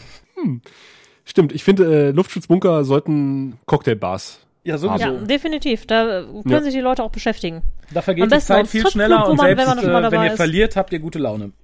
Äh, wo ich ein bisschen schlechte Laune bekam, weil ich, ich, ich persönlich fand es auch wieder zu viel, ist die traurige Geschichte um Jakars Vater. Das ging mir irgendwie, das ging mir nicht nahe genug, als dass es mich interessiert hätte in der Form, wie es ausgewalzt wurde. Ja. Ja, das klingt nach, das klingt nach einem Aber. Äh, wir, der kommt später noch mal wieder und da finde ich es deutlich, also dann, dann, da wird nur auf diese Szene oder auf dieses Ereignis in GKs Leben zurückgegriffen und äh, da wirkt es deutlich Ja, besser. aber wie gesagt, hier fand ich es einfach so ähm, zu, zu kurz, zu heftig, zu belanglos für die Folge. Ey, ich Darum fand es ich, so eigentlich gestört. gerade in dem Zusammenhang relativ passend, weil genau das ist es halt, was die Reporterin macht. Die versucht halt, die Punkte zu bekommen. Ich meine, so funktioniert das halt, dass dann Leute relativ belanglos sagen, ne, Ja, so ja. war das in meinem Leben, Punkt. Da baust du halt in den meisten Fällen keine emotionale Nähe auf, sondern da hast du erstmal die Information, die du bekommst. In, Ja, oder eben, äh, oder GK hat doch mit seinem Presseoffizier gesprochen und hat gedacht, ich baue was Hippes von der Emo-Schiene Genau, ein. wir haben, wir haben viel Hartz, äh, das kommt beim Publikum gut wir an. haben viel äh, Dating-Shows gesehen aus dem äh, 20. Genau. Jahrhundert. Wir brauchen was Trauriges. während er einen kleinen Hund streichelt. genau. Kön können wir dem noch ein Baby in und die mit Hand reichen. Babys jongliert. Genau. Wobei im Gegensatz dazu gefiel mir dann die Geschichte Londo ganz gut, wie er die Eroberung der Nahen so sieht. Wir sind ja nur gekommen, ihm zu helfen und wir wären ja schon viel vorher gegangen, aber wir hatten halt so ein Mitleid und als sie dann uns so große Probleme gemacht haben, haben wir uns dann notgedrungen losgerissen, wo wir ihnen gerne noch viel, viel weiter geholfen hätten. Toll. Das ist, äh, und vor allem, man sieht auch, sollten die Zentauri irgendwann die Oberhand gewinnen und die Geschichtsbücher schreiben, wird es für alle Zeit genau so weiter tradiert werden. Ja. So, so, so ist es halt, ne? Geschichte wird von Siegern geschrieben. Ja. Und auch hier wieder schön aneinander geschnitten, die beiden Interviews. Oh ja. Vor allem, man sieht halt Ohne viel Bohai zwischendurch. genau auch die hm? Gegensätzlichkeit immer von den beiden Interviews. Also auch äh, Londo wird halt immer ganz anders schon präsentiert. Wahrscheinlich äh, sind da noch drei Attachés neben, nicht nur wir, die sagen, ach, die Kamera muss genau so, das Licht muss so, ne? Da, da hat er so eine kleine Falte. Nicht drauf. Londo hat doch keine Falten, das haben wir jetzt überhört, bitte. Unser Gottkaiser sieht immer gleich gut aus. Aber, aber schön fand ich auch vorher auf, auf CNC, wo Sheridan und Ivanova die Situation besprechen und Ivanova weist dann Sheridan darauf hin, dass die Kamera läuft. Bitten Sie sie ganz lieb und höflich doch mal rumzukommen. Vor allem, das ist halt die Genau. einzige Szene, wo du erst denkst, oh, da scheint niemand dabei zu sein, weil es ist, scheint eine feste Kamera zu sein. Und dann hast du so diese kleinen Schwenks so zur Mhm. Seite, als würde sie jemand beobachten und halt Susans Hinweis. Also wirklich, als hätten sie eine Genau. Drohne da abgestellt, die eigentlich erstmal mal guckt und da bleibt, um alles so im Blick zu halten. Und Genau, Voice activated. Ja. Und da habe ich dann tatsächlich den Eindruck, dass äh, Susan quasi der Presseoffizier Ja. auf der Station ist. Hatten wir ja auch vorher schon, als der gute, bis dato namenlose erzählt, wie er es findet. Vielleicht, vielleicht Ja, ist stimmt. es Teil ihrer Jobbeschreibung. Genau. Ja. ja, wahrscheinlich. Also ist ja teilweise, glaube ich, sowieso relativ häufig auch, dass ein, äh, so der erste Offizier oder so sowas macht. Ja, wir Also auf uns alle Star. Trek-Schiffen halt so, ne? Genau. der im äh, offenen Hemd Ja. die, Inter die Pressekonferenz gegeben hat auf Ricer. Aber äh, etwas nicht ganz so durchdacht finde ich die Drohung von Londo, der sagte, okay, jetzt kommt dieses Centauri-Schiff, das wird auf alles schießen, was die Station äh, verlässt oder anfliegt und notfalls die Station Genau, zerstören. bis, bis wir unsere Schiffe wieder haben und zwar uneingesehen. da dachte ich so, äh, Junge, also du bist auf dieser Station und die Schiffe, die du haben willst, sind auch auf dieser Station. Ich finde die Drohung Ja, irgendwie ich, ich glaube, so ein er will die bisschen. Schiffe nicht unbedingt haben, er will nur nicht, dass die anderen sehen, dass die wirklich voller Waffen sind. ja. Ich glaube, ihm ist es wurscht, ob die Ja, zerstört werden oder nicht. Nee, aber er ist auch selber auf der Ja, Station. das hat er, glaube ich, nicht durchdacht. Wahrscheinlich hat er gesagt, Moment, lasst eben das eine Shuttle noch raus, dann zerlegt die Station. Ist natürlich blöd, wenn dann das Shuttle, mit der er eigentlich auf das Schiff will, als kriegerischer Akt gewertet wird Natürlich, ja. der Beschuss auslöst. Wir, Na gut, er sie haben draußen. gefunkt, oder? ähm, Aber ich finde das eigentlich ganz schön, wie er dann praktisch äh, direkt auf die Brücke geschaltet wird und man praktisch se- sein Bild so über Susans Wallemähne sieht. ja, Mhm, ich finde halt auch ganz schön, dass man hier äh, sehr gut äh, sieht mal wieder, wie er glaubt, Oberwasser zu haben. Oh ja. Das ist ja, ähm, das Ja. Ist, nimmt ja hier verstärkt seinen Lauf und geht ja dann ab jetzt erstmal steil bergauf wieder. Dass er halt hier tatsächlich glaubt, ich habe euch in der Hand. Ich kann euch alle machen, äh, obwohl das zu dem Zeitpunkt ja noch vollkommen illusorisch ist, wie man auch später sieht. Äh, aber fand ich sehr angenehm, weil das halt irgendwie schön so ein bisschen in die Zukunft projiziert, wo es hingeht. Wenn Ja. er kann. Jetzt kommen wir zu meinem Lieblingswerbeblock. Ja, zu meinem auch. Zu dem einzigen Werbeblock, zu meinem Lieblingswerbeblock, mit dem kleinen, etwas autistisch wirkenden Jungen, den ich irgendwoher kenne. Ich habe leider versäumt nachzuschlagen. Ich glaube, der hat auch schon in Star Trek so eine ähnlich behinderte Jungenrolle gespielt, aber ich bin mir nicht sicher. Oder kleine blonde Jungen Ach, sehen verdammt. einfach immer so aus. Nee, nee, nee, nee, nee, es ist genau glaube der. auch. Ich kenne den, bin ich mir ziemlich sicher. Persönlich. Nein, aus irgendeiner anderen Serie, wo er eine ähnliche Rolle gespielt hat, also den kleinen Klemmy irgendwie. Der Timmy. Wir brauchen einen neuen Timmy der Timmy. Keine Ahnung. Aber die, die Werbung ist großartig. Und äh, lässt auch schon tief blicken, wo es hingeht gerade auf der Erde, würde ich sagen. Johnny, heißt Johnny, er genau. übrigens. Johnny, den niemand mag. Ja. Ist auch die einzige Werbung übrigens im kom kompletten Werbeblock. Ja, und enthält im Übrigen auch wohl, ähm, ähm, ähm, ähm, wie heißt der, diesen, diesen kurzsichtbaren Text, also den man nicht sieht, weil er in einem Frame eingepopelt ist. den super oh ja, ja, genau, der. Der wurde aber in Frankreich rausgeschnitten, weil es da verboten ist, obwohl irgendwie so die Mindestanzeigezeit eingehalten wurde, aber das war Frankreich wohl zu knapp. Genau, er hat irgendwie vier Frames, weil in USA, glaube ich, zwei Frames erlaubt Genau. sind oder alles, was unter zwei Frames verboten ist. Und er hat dann vier Frames und in, äh, in äh, Großbr Großbritannien, in, in Frankreich ist es komplett Ja. verboten. Und ich bin mir sogar ziemlich sicher, dass sie es in Deutschland übersetzt haben und länger stehen haben lassen. Ich glaube auch, ja. Ich glaube auch, finde es aber toll, dass man es überhaupt eingebaut hat. Also allein als Idee, weil es wird einem unter Umständen nicht mal aufgefallen sein, dass er das erste Mal guckt, aber es passt sowas von zu diesem Werbespot. Das finde ich toll. Also auf einer Metaebene, aber auch einfach in der Ebene, wie es ist. Ich glaube tatsächlich, dass der Spot wäre er so gewesen, genauso hätte, würde ausgestrahlt worden, Oh ja, während wäre, ja. Wese, we, wäre. Äh, vielleicht mit weniger 90er-Jahre-Frisuren, aber definitiv ja. Ja. Aber, aber komm mal, der, die Gelfrisur Frisur vom kleinen Johnny, Oh. die geht doch auch noch heute, oder? Ja, aber wo, wo ist die Frage? Maximal an Gesamtschulen In- oder Sonderschulen? An der BWL-Fakultät geht das auf jeden Fall immer. Jetzt, wo du sagst, ich glaube, ich habe einen Kollegen, der hat heute noch eine ähnliche Frisur und der hat auch BWL studiert. Vor allen Dingen ist es wirklich so, er ist halt so jung und verwirrt und keine Ahnung was und dann geht er zum Psychor und ist auf einmal, hat er die Uniform an und die Gelfrisur und ist, Ist ein äh, Mann. gestriegelt und ist ein Mann. Ich finde das super. Ich finde halt auch total diese heroische, ne? Oh, Mom, Ja. ein Psychop. Toll. Jetzt kann ich mal stolz sein. Vorher Ja. warst du ein kleiner Spasti-Junge, aber jetzt bist du der Held. Ich habe tats tatsächlich ein Foto von ihm gefunden, wie er auf der Enterprise Brücke steht. Ah, bei, bei TNG. ich wusste es, ich wusste es. Aber in seiner, in seiner IMDB-Eintrag steht es nicht Aha, drauf. okay. Faszinierend. Vielleicht hat er einen Zwilling? Oh, oh. Ja, bei Seinfeld hat er mitgespielt. Mhm. Aber ist, seitdem hat man auch nie wieder was von ihm gehört, oder? Der ist kein Schauspieler mehr. Der ist heute Bäcker in Brooklyn oder sowas, oder? Oder Sozialpädagoge. Es gibt den Charleston Kirchenshooter. Charleston Church Shooter, Daniel Roof und sein Phantombild wurde öfter im Zusammenhang mit äh, John Christian Grass gebracht, der Johnny gespielt Mhm. hat. Und es gab das Gerücht, dass es quasi, dass er quasi durchgedreht ist und später in einer Sch Kirche Leute erschossen hat. Das ist aber mittlerweile die Bank. Oh, er, er sieht aber ein bisschen so Wir aus, als würde er das den tun, finde ich. Ja, als, als, und, und sich an den Schmerzen äh, er, ergötzen, irgendwie noch als, mit- äh, weil er sie ja spürt als, als Psy Nee, ich glaube einfach so als, als psychopathischer Junge dann eben noch mit den Fingern in die Schusswunden nachpopeln, um zu gucken, ähm, wie es sich anfühlt. So, ich habe rausgefunden, was er gespielt hat Ah. bei Star Trek.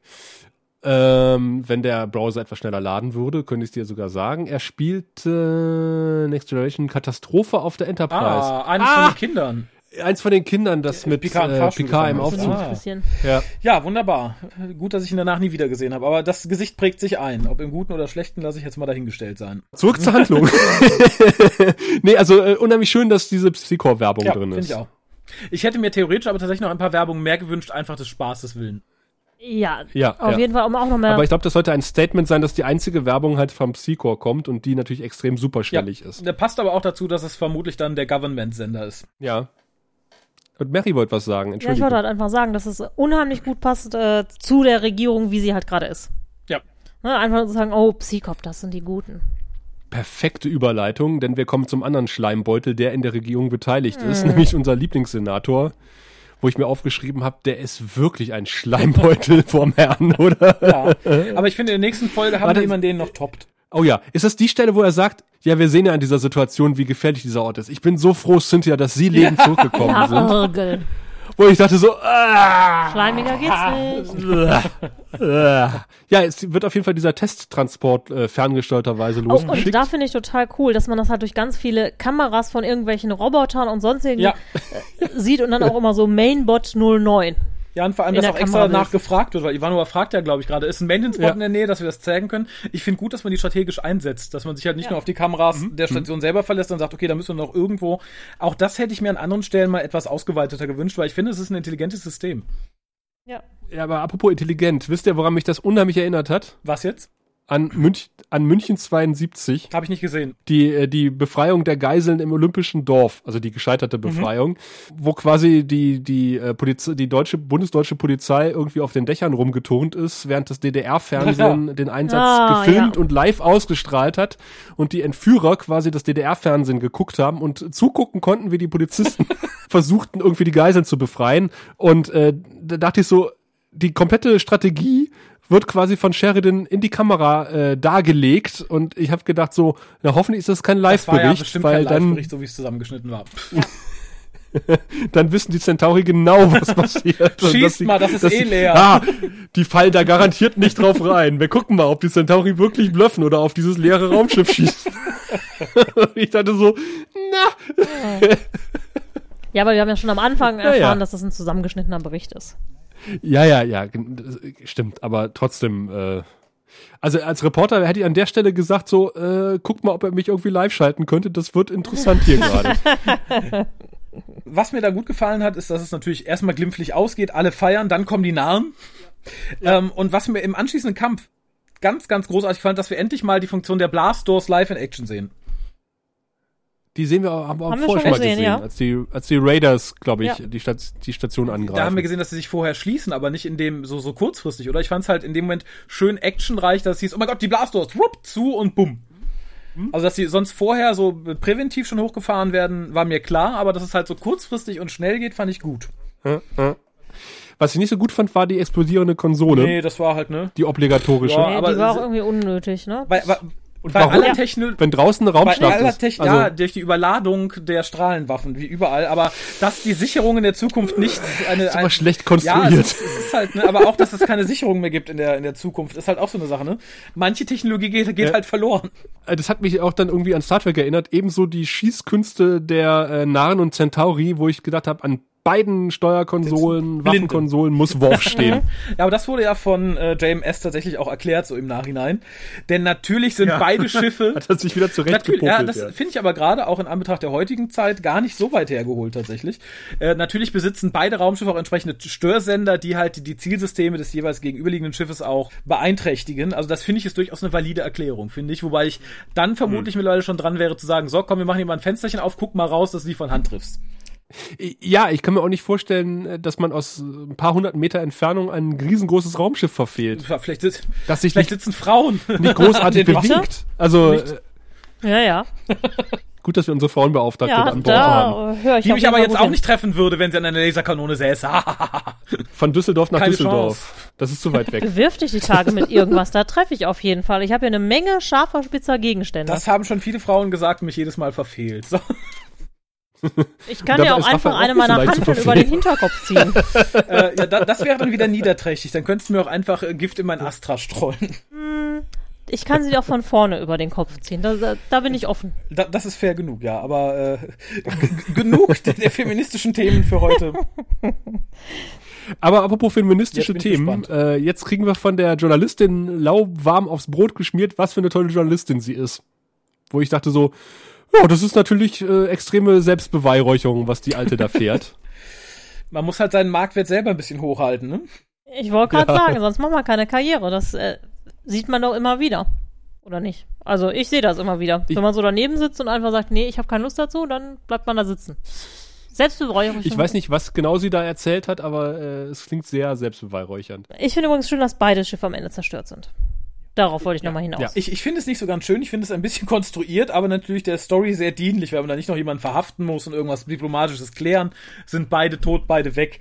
Wir haben Feierabend. Ich äh, finde einfach, dass es einfach die Tragik auch des ganzen Konflikts nochmal aufgreift. Das ist sind einfach, das ist eine Lose-Lose-Situation. Der gesamte Centauri-Nahenkrieg, wie er am, ne, wie er ist. Am Ende hat keiner was davon. Ach, hätten die Nahen nicht versucht wegzuspringen, dann äh, wären die jetzt noch munter Ja, da, ne? ja, also, eben. Das war. Aber das ist auch äh, manchmal die Dummheit der Nahen, ne? Die so in ihrem Rachen und Gedanken irgendwie verwoben sind. Das würde erklären, warum sie sechs von sieben Schlachten verloren haben bisher. Wahrscheinlich jedes Mal beim Wegspringen haben sie ihre Schiffe selber zerstört. Wir können entkommen ohne Verletzung. Tja, bumm. Doof. Ja, Tja. und dann kommt ja die große, große Frage, ob es sich tatsächlich lohnt, Oh ja. Babylon 5 aufrechtzuerhalten, trotz all des Leides, all des Schmerzes, all der Arbeit, all des Geldes. Und äh, tatsächlich alle sind sich einhellig der Meinung, jawohl, selbst Londo, von dem ich es nicht erwartet hätte, findet ähm, seine PR-tauglichen Worte dafür. Nur Jakar ist Jakar und bleibt Jakar und sagt, ne, eigentlich nicht. Ich bin weg. Aber der Senator sagt doch auch sowas in der Art, oder? Äh, ja, gut, der sind. Das wird die Ich wollte Zeit mal sagen, zeigen, das ist so eine, irgendwie. und Jakar I used to believe. Also im Prinzip Jakar so rückwärts gerichtet und er so Ja. vorwärts gerichtet. Ja, gut, aber Hat, hat Londo schon immer Ringe getragen? Die sind mir in der Szene das erste Mal so aufgefallen. wie ich Londo schon, kenne, ja. Ja. Ja. Ja. Und Okay. die Len weist wieder das Ganze sehr, sehr auf. So, oh. ja. Menschen, fand ich aber schön. Die- die- die- Ja, aber ich fand es, ich fand es ganz Ja. schön so als Unterschied, weil es ist ja nicht umsonst, dass die anderen Rassen sowas nicht gebaut haben, sondern dass erst die Menschen involviert sein mussten. Und natürlich ist es Geschwurbelei. Aber äh, irgendwie hebt sie damit ja auch ihr Volk hoch, weil sie sagt natürlich, haha, unsere Seelen gehen auch in Menschen über und äh, tja, Menschen sind cool. Moment, eine Minbari-Station hätte drei Decks für jede Kaste eine. Und die würden sich nie Ja, die können begegnen. auch nie miteinander reden. Richtig. Wenn es auf Deck 3 brennt, ja- erfahren die auf Deck 2 immer nur Kauderwelsch. Was, was? Ich weiß nicht, was die wollen, die komische religiöse Kaste wieder. Haha. Wird warm hier, ne? Ja. Aber die besten Antworten liefern, liefern immer noch Eduardo und die, äh, die Len wollte ich schon sagen, Ivanova. Eduardo sagt, klar, ich muss ja meine Rente Ja. verdienen. Und, und Susan hat einfach nur, ja. Ja. Ist er auf den Punkt gebracht, finde Gibt ich. es da nicht mehr, was sie zu sagen haben? Ja, aber nicht ihnen. ja. Und dann kommen die äh, schönen Schlussworte von Captain Planet, äh, Captain, Captain Sheridan, der von melodramatischer Musik unterlegt äh, nochmal zusammenfasst, warum Babylon 5 so eine tolle Sache ist. Das sind tolle Worte, die wir leicht abgewandelt im Verlauf der Serie nochmal hören werden. Stimmt. um das mal so vorwegzugreifen. Ja, und dann äh, endet quasi die Reportage von Babylon 5 und äh, Der Wetterbericht kommt. Wir alle haben einen Erkenntnisgewinn davon getragen. Also, ja, wir auch. Echt? Ja? Naja, wir haben viel Ach so, erfahren. nicht nur ein, über ja, ich- Babylon das- 5, sondern auch über die Situation auf der Ich Erde. dachte, also, du spiel- spielst auf was Spezielles an. nein, nein, nein, nein, nein. Wie gesagt, das äh, äh, war eine gute Reportage Ja. im weiten Ja. Teil. Ja, ja, ja. Dem schließe ich mich an. Generell die Frage nicht zum Einzelpunkt, aber ich las an diversen Stellen, das wäre eine schöne Folge, um sie Neulingen zu zeigen. Ja, das wollte ich mit Genau, da bin ich mir ein bisschen unsicher, muss ich Nee, sagen. Also, da wäre ähm, ich ja. äh, nicht so. Nee, also ich, ich finde sie ganz schön, wenn man sagen will, okay, das ist eine Serie und ich habe Bock, dir jetzt eine halbe Stunde vorher und nachher was zu erklären. Guck mal, da lernst du mal alle Figuren erke äh, erkennen. Aber ich finde, es ist keine gute Einstiegsfolge, um zu erfahren, was ist Babylon 5 und worum dreht es sich. Dafür wird zu viel mit, mit Insidern um sich geschlagen. Ich glaube, man hat wenig davon, wenn man nicht viele Dinge schon vorher weiß.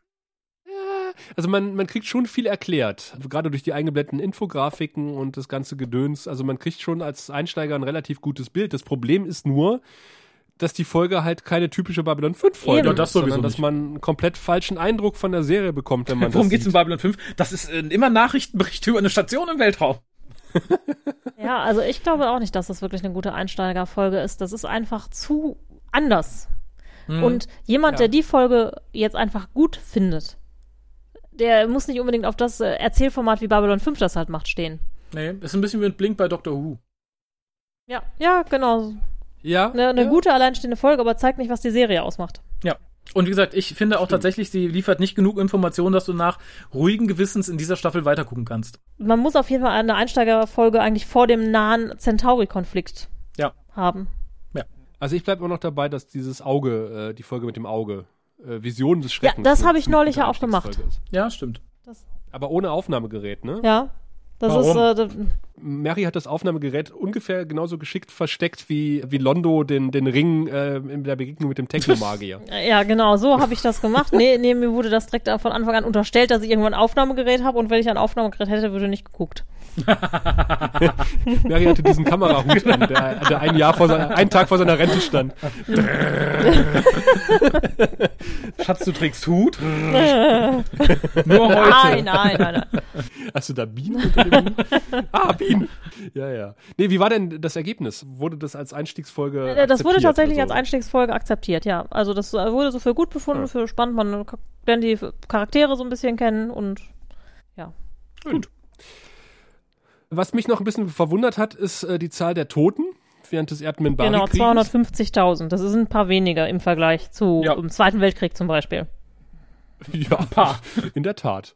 Äh, Wenn man bedenkt, dass halt irgendwie äh, nicht nur die Erde involviert war, sondern auch diverse Kolonien und die Besatzungen von verschiedenen Schiffen und es wird dann irgendwie so ein bisschen ra rausschlawinert, dass gesagt wird, na ja, das ist ja vor allen Dingen ein Schiff äh, gegen Schiffkampf gewesen und äh, es sind die Schiffsbesatzungen, die da zählen. Aber das widerspricht so ein bisschen dem, was wir später sehen. Oh ja, Ja, weil, weil Gerade ja. was in the beginning dann irgendwie rausgekramt wird von Londo, der den Krieg ein bisschen anders schildert, als wir ihn mit 250 Toten auf Menschenseite glaubhaft irgendwie äh, schlucken würden. 250.000. Ja, ja, aber es ja, ist halt einfach, ich weiß nicht, ob man sich da in der Zahl einfach vertan hat, weil das kann auch eigentlich nicht sein. Also selbst wenn man sagt, nur Schiffe und Raum zu, zu Raumkampf, man kann natürlich jetzt argumentieren, so ja, da hat die Menschheit zu dem Zeitpunkt lange keinen Krieg mehr gesehen, da sind 250.000 einfach wahnsinnig, wahnsinnig viel. Oder das sind die offiziellen Zahlen. Ja, schon da war die Propaganda am Start, ja. Genau. Streichen Sie zwei Die Nullen. Minbari haben 250 Millionen. und die Menschen sagen 250.000. Ja. Nee, aber du musst dir überlegen, dass halt irgendwie wahrscheinlich im, im 23. Jahrhundert die Weltbevölkerung bei 12 Milliarden ist oder so. Ja, da also ist es nicht, halt wenn man Mittel und Wege dagegen gefunden hat. ja, aber die gesamte Menschheit vielleicht, also mit, mit den Kolonien und Gedöns und keine Ahnung was. Ja. Ah, wie gesagt, also das ist, äh, Einfach nicht ganz sauber so als Zahl. Da hat sich wahrscheinlich einfach jemand Ja. nicht richtig informiert. Genau. ja, ja. Auf jeden Fall hat äh, JMS sich äh, sehr gefeiert für das Konzept. äh, wie gesagt, Mal wieder. also die Kommentare so, ja, ja, ach, so eine geile Folge und das hat man noch nie gesehen. Die Folge wird vermutlich Fernsehen. sehr beliebt werden. Fiction fand ich den besten Spruch. Dachte ich so, ja, JMS, hm. Ja, man muss auch mal sagen, was man kann, ne? Hat die Reporterin ja auch gemacht. Ja, Hände über die Decke bitte.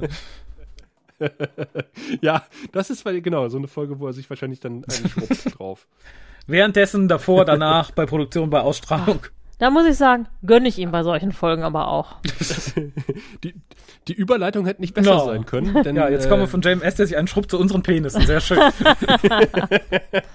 in die verschiedenen Stufen der Lust, erklärt von unserem Botschaftsattaché Virkotto. Sehen Sie, wir Centauri haben sechs. Äh, und jede Zahl steht für ein bestimmtes Niveau von Intimität und Lust. Also es beginnt bei eins und das ist, na ja, ja, ja. Dann kommt zwei und wenn man fünf erreicht hat, dann. Äh, Ja, ja, schon gut, Wirr, ich habe verstanden, alles klar. Ja, bis zu sechs Centauri-Penisse können gezückt werden am heutigen Abend und das Geburtstagskind darf als erstes in, in die Brust oder Hose Ach, greifen. in die Brust greifen. Was, äh, An die Möpse ja, weil die praktisch. Ach so, Centauri ja, doch. die ja hoch, äh, stimmt. Die Centauri haben es ja unter der Weste äh, sozusagen. Wissen wir, mit welchen man da überhaupt anfängt? Zücken die immer denselben?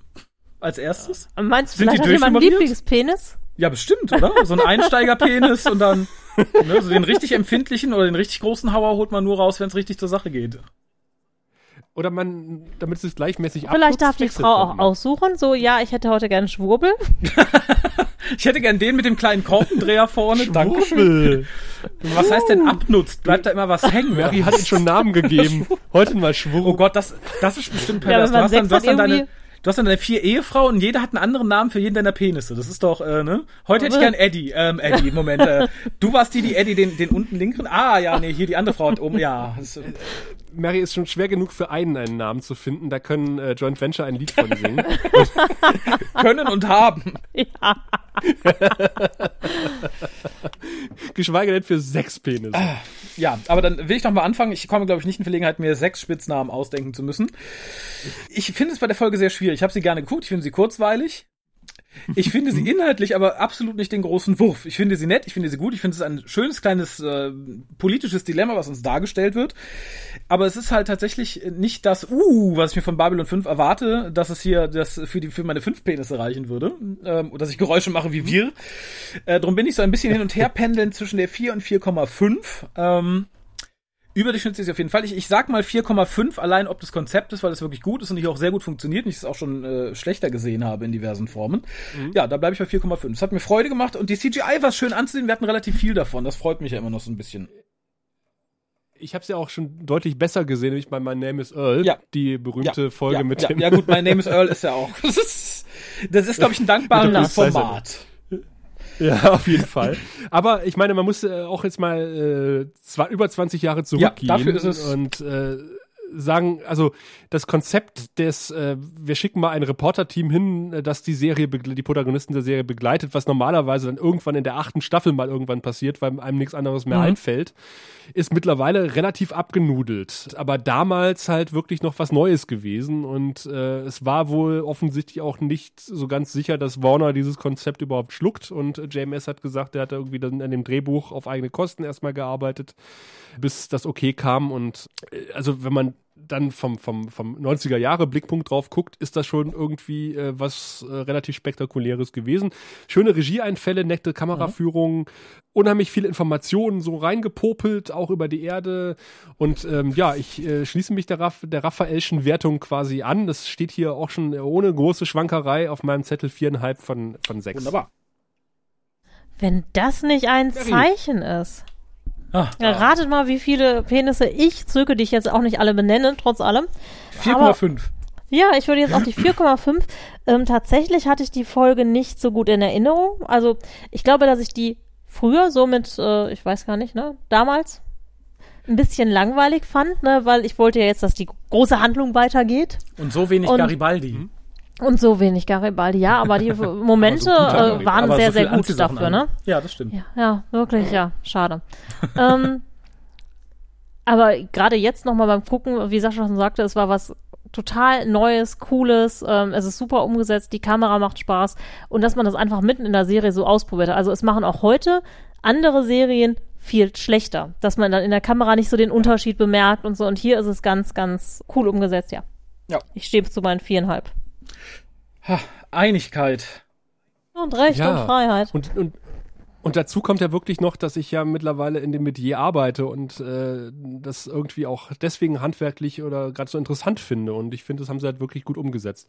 Halt, wie gesagt, sehr amerikanisch, aber äh, schön, dass wir so einig Ja. ähm, Mit, mit Penissen die um heutige uns Folge werfen. beenden können. Mit Penissen um uns werfen können. Und ich äh, wage mal zu behaupten, wenn wir über das Geheimnis von Zachradum, wie der Menbari sagt, äh, reden in der kommenden Sendung, dann äh, wird vielleicht noch äh, der ein oder andere mindestens halbe Penis mehr gezückt werden, äh, wenn es dann äh, wieder heißt, äh, willkommen beim äh, deutschen Babylon 5 Podcast, dem Grauen Rat. Bis dahin. Tschüss. Ciao. Du findest den Grauen Rat im Internet unter www.der-graue-rat.de, unter facebook.com slash grauerrat und at graurat bei Twitter. Nimm Kontakt mit uns auf unter goldkanal at der-graue-rat.de. Benutze das Plugin auf unserer Seite oder ruf uns einfach an unter 0355 547 8257.